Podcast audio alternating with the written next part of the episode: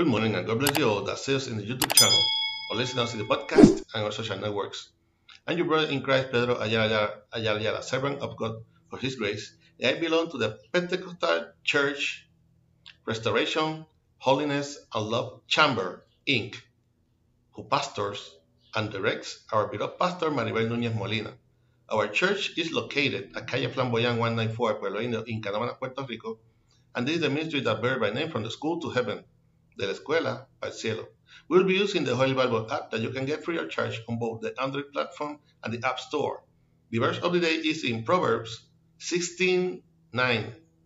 Proverbs 16:9. This is the International Standard Version and reads like this The powerfully Word of God. It read in the name of the Father, the Son, and the Holy Spirit. Amen.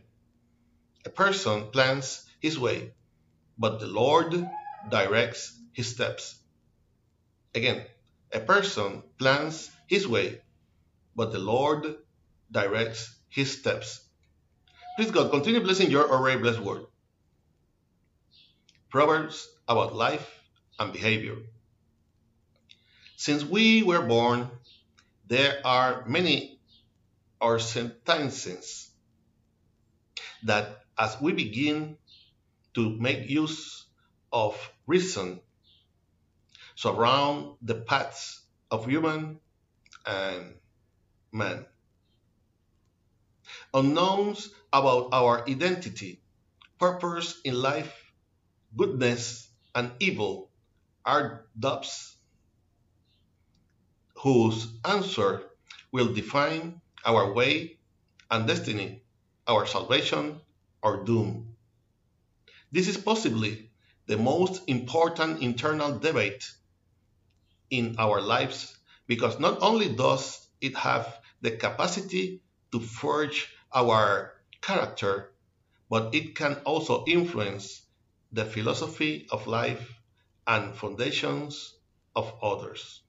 However, despite the influences received by those who do not have Christ in their lives, despite bad examples of government leaders politi- politicians, the media, so called artists, and their vanities, the men and women of God, we have our trust in one in the one who wish life and death emanate, our heavenly Father.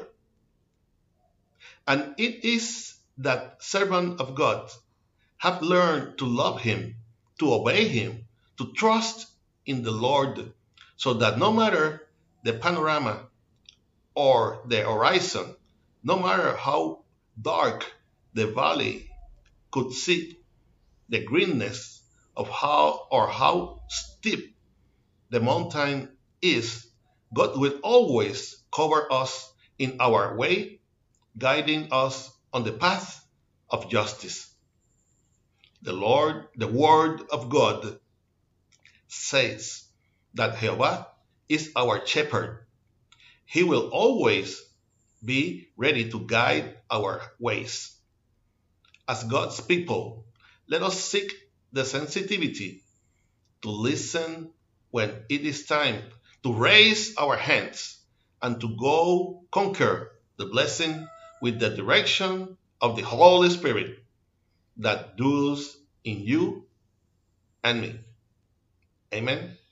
I hope that this short exhortation will serve as a reflection and strength to your life in this morning that the Lord has made.